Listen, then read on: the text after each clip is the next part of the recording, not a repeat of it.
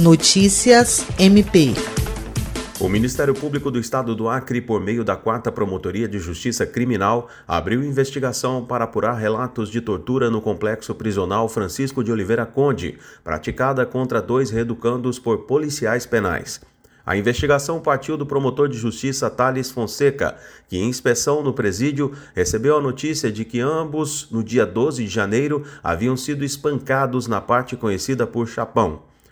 Munido de informações, o promotor solicitou a abertura de inquérito policial e oficiou a Corregedoria do Instituto de Administração Penitenciária do Acre, IAPEM, a Promotoria Especializada do Controle Externo da Atividade Policial, que tem atribuição para investigar e processar policiais penais, e o Mecanismo Nacional de Prevenção e Combate à Tortura, em Brasília, para que tomem as devidas providências.